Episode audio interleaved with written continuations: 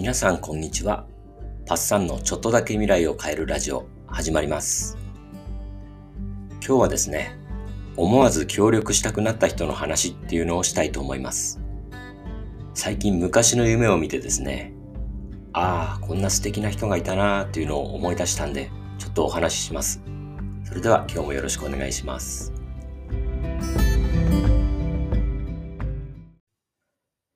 昔僕はファミレスでバイトしてたことがあるんですよ。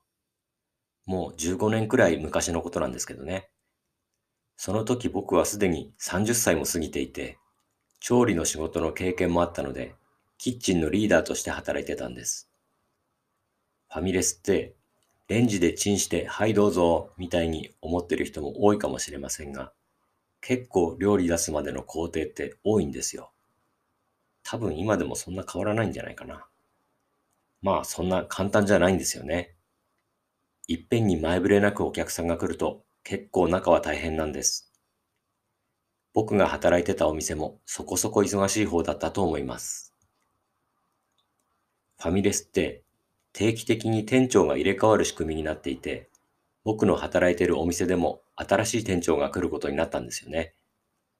で、そういう時ってやっぱり次来る人はどんな人だみたいな噂になるんです。この時の次期店長の前評判は、とにかくできる人。すごい売り上げの店を回してきたやり手だとか、料理の提供時間にもめっちゃ厳しい人だとか、そんな評判でした。そんなちょっと緊張した雰囲気の中で、新しい店長が来ました。思ったより若くて、ちょっと小さめの声で喋る人でした。一言、今日からよろしくお願いします。とだけ挨拶を交わすと、もうお客さんが入り始めました。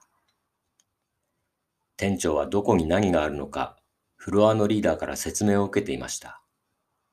そんな中、次々にお客さんが入ってきました。どうやら近くで何か、こちらの把握していないイベントがあったのでしょうか。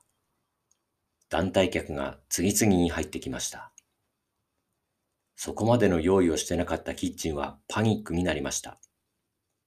仕込んでいたものはすぐになくなり、注文を受けて20分経ってもまだ調理に手をつけられていませんという状態です。ハンバーグを落としたり、グリルで焼いていたチキンを焦がしたり、慌てるあまりミスも増えます。お客さんから怒りの催促を受けて慌てて作ろうとすると、食材を切らしててまだ解凍もできてませんみたいな、かなり厳しい状況ですね。新店長もパントリーから指示を出し、まだか、早くしろよと怒ってる声が聞こえました。吸ったもんだの末、ラッシュは去り、めちゃくちゃに荒れたキッチンと山盛りの洗い物を片付け、何人かずつ分かれて休憩しようということになりました。休憩室で僕と数人がまかないを食べていると、店長が入ってきました。一瞬緊張が走り、みんな今日の失態について、このできる新店長から叱責されると感じました。しかし、次の瞬間、店長はすまなそうな表情を浮かべて、こう言いました。さっきは大声出してすみませんでした。みんな予想外の店長の態度に驚きました。いえ、こちらこそ料理遅くてすみません。と謝り、思わず笑みがこぼれました。新店長は噂よりも控えめな人物でした。僕の働いてた店は、噂の新店長が来たことで、以前より売り上げが伸びた、ということは残念ながらなかったと記憶してますけど、ただし、雰囲気だけはすごく和やかになりました。この人には協力したい、とみんな思ったんですね。素直に謝れる人って素敵ですよね。ちなみに私パッサンはというとすぐ謝っちゃう人です。この違いはでかいですね。